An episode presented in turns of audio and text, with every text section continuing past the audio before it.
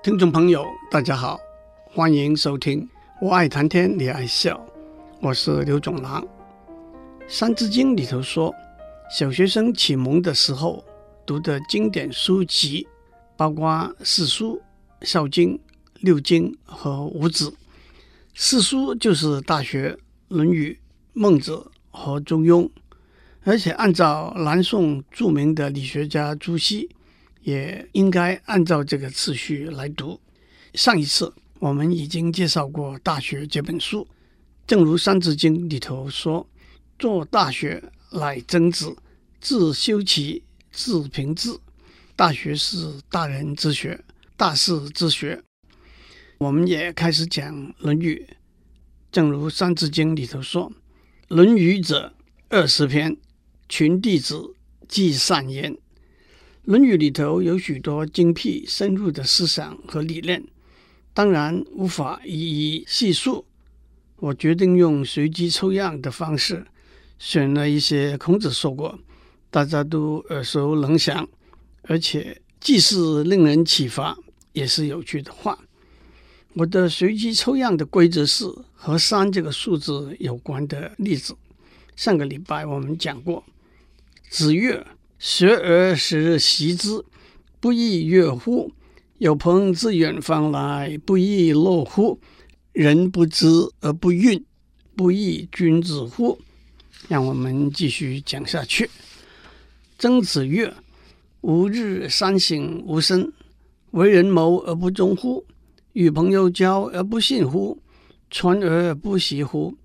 意思是我每天都对自己的言行多次反省。帮别人做事有尽心尽力吗？和朋友交往有信守言诺吗？传授知识和道理有好好预先复习吗？反省就是检讨自己过去的缺失，从而改正和改进。反省是进步的原动力。在圣经路加福音里头，耶稣说：“为什么看见你兄弟眼中的刺？”而看不见你自己眼中的梁木呢？也就是说出自省的重要。那么我们要反省什么呢？曾子指出三个面向：做事要尽心尽力，对人要信守言诺，传递给别人的消息资讯必须经过验证确认。其实我觉得这三个面向。也可以解释为做学问功夫的三个面向。做学问功夫要尽心尽力，发表的研究结果必须遵守诚实正确、不抄袭、不捏造的原则。至于第三个面向，对我们当老师的人来说，传而不习，就是上课没有好好准备，误人子弟，辜负了家长对我们的期待。那就真的需要反躬自问，好好检讨了。孔子又说过：“视其所以，观其所由，察其所安，人焉受哉？”孔子说，看一个人有三个不同层次的看法，也有三个不同层次的看什么。视是看，观是宏观的看，察是深入的看。视其所以。就是看他的行为，观其所由，就是看他的原因；察其所安，就是看他的居心。行为是表面的，表面的行为是个有形的行为，因此也往往有它的效应和后果。捐款赈灾总是一个有正面效果的行为。接下去，捐款赈灾的原因是什么呢？是抵免税负吗？是建立个人的名声和形象吗？是卖朋友的面子吗？那么捐款的内心出发点是什么呢？是出于怜悯吗？爱心吗？所以孔子说，经过这三个层面的观察和了解，人焉收哉？收是隐藏的意思，那就是一个人无所遁形，怎么能够隐瞒呢？孟子说过：“有诸内。”必行诸外。孔子说：“听其言而观其行。”孟子更加直接地说：“听其言也，观其谋子。人言收哉？”这可不正是“眼睛是灵魂之窗”这句话的意思吗？圣经马太福音里头也说：“眼睛是身上的灯。”《论语》里头记载说：“季文子三思而后行，子闻之曰：‘在思可矣。’”季文子是鲁国的大夫，他做事情都要经过多次的考虑才决定去做。孔子听到了说：“考虑两次也就够了。”这句话后来被曲解为“三思而后行”是孔子的教训。其实孔子说的是做事情不要莽撞，要小心考虑。但是考虑的太多，不但错过了时机，往往也会产生疑虑，而动摇了原来的决定。在英文里头有 “double check” 这个词，那就是再一次确认，也就是孔子说的“在思可以”。但是让我打一个叉，在英文里头，下棋的时候，check 这个字也是将军的意思。double check 就是下一步棋将两个军。喜欢上棋的朋友，请听听这个例子：象棋棋盘自右至左，一二三四五六七八九条纵线；自下至上，一二三四五六七八九十条横线。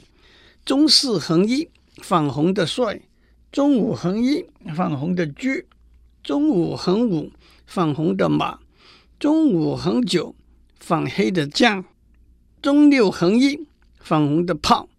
那么红马走马五进七，就是 double check，红马也将军，红车也将军，而且在这盘棋里头，黑的将军真的是走投无路，死定了。颜回和子路陪伴在孔子身旁。孔子说：“你们每个人讲讲你的愿望吧。”我们在上面已经讲过。颜回说：“愿意把车马和衣服和朋友共享使用。”子路说：“希望不要夸耀自己的长处，不要宣扬自己的功劳。”而且他们接着问：“那么夫子您的愿望是什么呢？”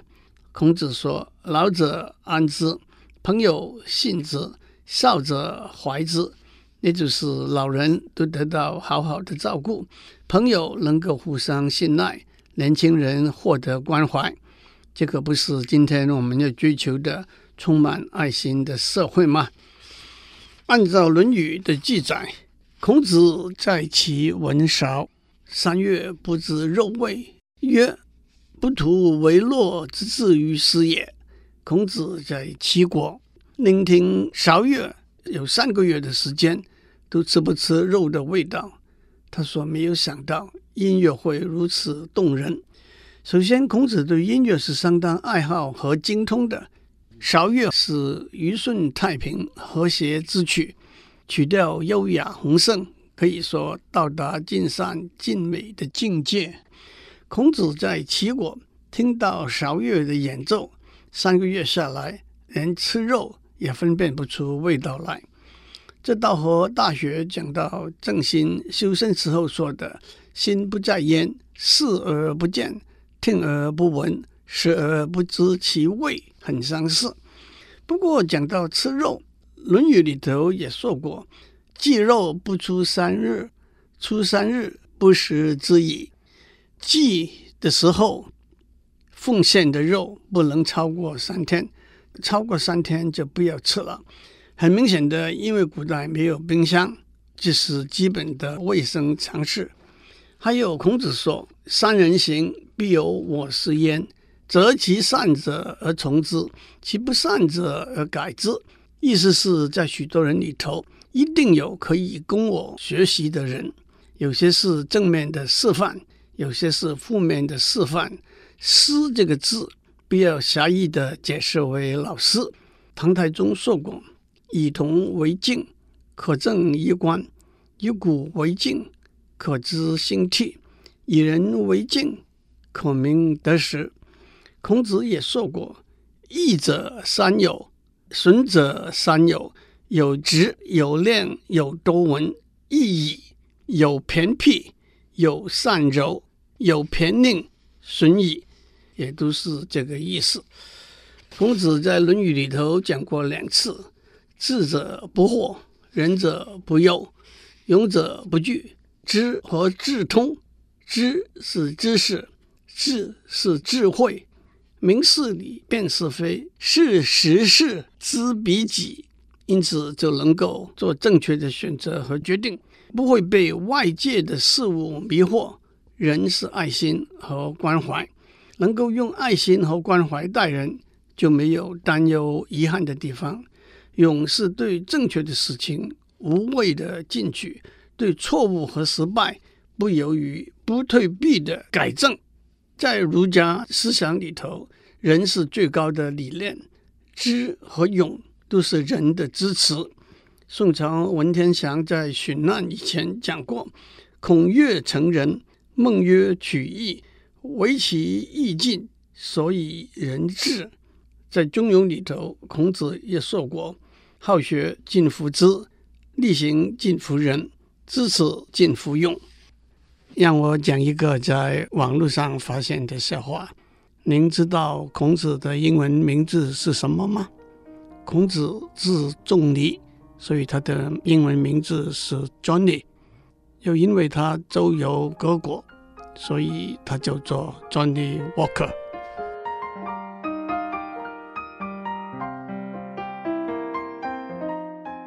讲过了《论语》，让我们接下去讲四书里头的孟子。孟子出生在公元前三百七十二年，在孔子之后大约一百八十年。在上面我们讲过。《三字经》里头有孟母断柱和三迁的故事。孟子承继发扬了孔子的思想，被认为是仅次于孔子的儒家宗师，有亚圣之称。他曾经和孔子一样带领门徒游说各国，但是也不被当时各国接受。他退隐，和弟子一起住宿《孟子》这本书。收集了他和他的弟子的思想言行，不过也在很多地方讲到孔子的思想言行。孟子这本书一共有七篇，前面六篇都用里头一开始提到的一个人的名字作为篇名，例如连惠王第一，公孙丑第二，滕文公第三。不过第七篇篇名是尽心第七。来自篇里头第一句：“尽其心者，知其性也。”孟子这本书说理通畅，发挥详尽，让我们也用随机抽样的方法，找一些孟子说过的话作为例子。但是我用什么原则来随机抽样呢？孟子讲话善用譬喻，用事物来譬喻理想和原则，用小事。来譬喻大事，所以我就以譬喻为原则，找出一些例子。大家都记得孟子和齐宣王对话的故事。齐宣王看到一只马上要被送去宰杀的牛在站立发抖的时候，他下令把牛放了。孟子跟齐宣王说：“有人跟皇上您说，我的力量可以提起三千斤的重量。”而不能提起一根羽毛。我的眼睛可以看到鸟兽在秋天新长出来的细毛的末端，而看不到一车的柴，能会相信吗？齐宣王说：“当然不。”讲完这两个譬喻，孟子接着说：“如果王上您的恩慈可以施于禽兽，而您的功德却不能到达老百姓的身上。”那是什么缘故呢？接着孟子说：“一根羽毛都提不起，是不用力；一车的柴都看不见，是不用名。”然后烘托出他的结语：“老百姓得不到照顾，是不用恩。”接下来，孟子讲到不能和不为的分别，他用夹泰山以超北海作为不能，用为长者折枝作为不为的例子。然后说出他的结语：“皇上，您没有统一天下，是不为，而不是不能。”当莲襄王问孟子：“怎么样的一个皇帝可以得民心而统一天下？”他用一个比喻说：“王上，您知道禾苗生长的状况吗？七八月天旱的时候，禾苗就要枯槁了。一旦天上乌云密布，下起大雨，禾苗就会重新站起来。这一来，谁能抑制阻挡他们呢？孟子用雨来滋润禾苗，譬如统治者用仁爱来照顾老百姓，老百姓得到照顾，就会归心拥戴，谁都不能阻挡。让我也提一下，孟子也讲过大家都熟悉的“揠苗助长”和“缘木求鱼”的譬喻。孟子又说过：“离楼之明，公叔子之巧，不以规矩，不能成方圆；师旷之听，不以六律，不能正五音；尧舜之道，不以仁政，不能平治天下。”离楼是一个眼力非常精明的人，公叔子是一个手艺非常巧的人，但是如果他们没有圆规和尺，就不能做出圆形和方形的器具。师旷是一个耳朵非常敏锐的人，但是如果他没有既定六律的乐器作为标准，就不能正确的调节宫商角徵羽五音。因此，即使有尧和舜的能力，没有仁爱作为领导的基本原则，也不能够平定统治天下。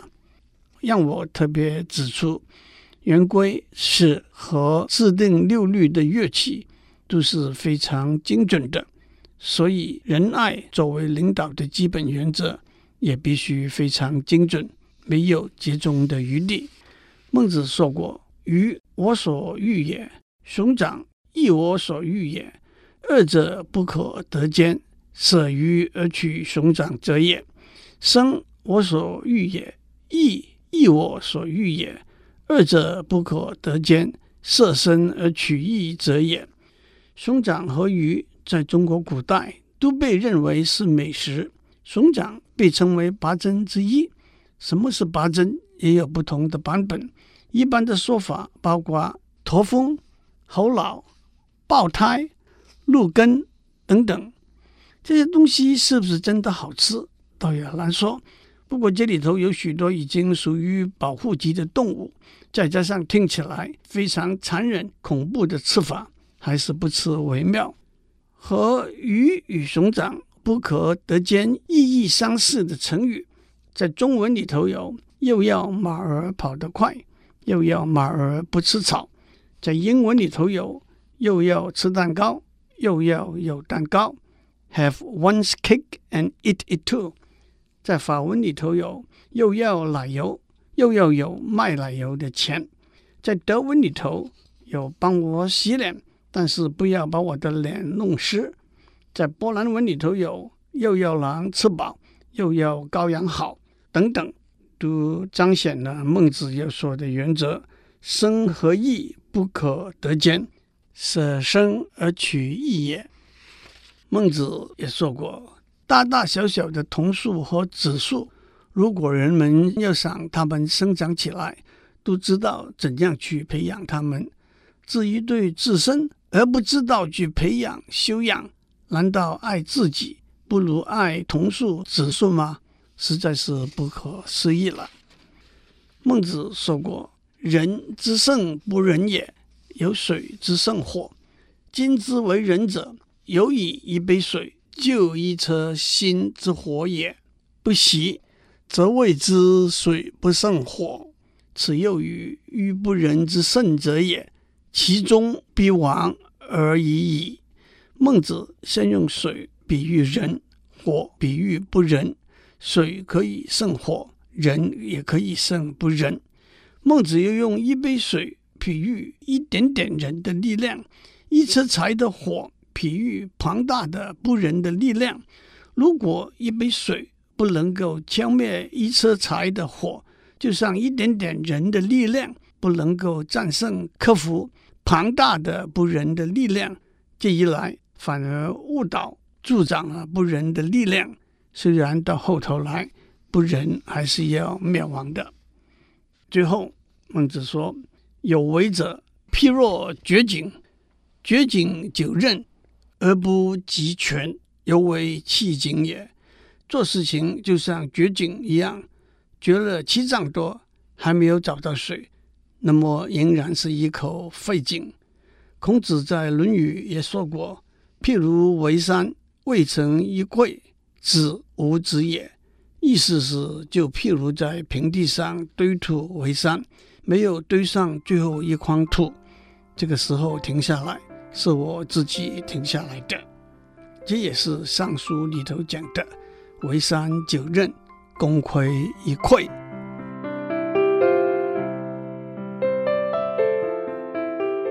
以上内容由台达电子文教基金会赞助播出。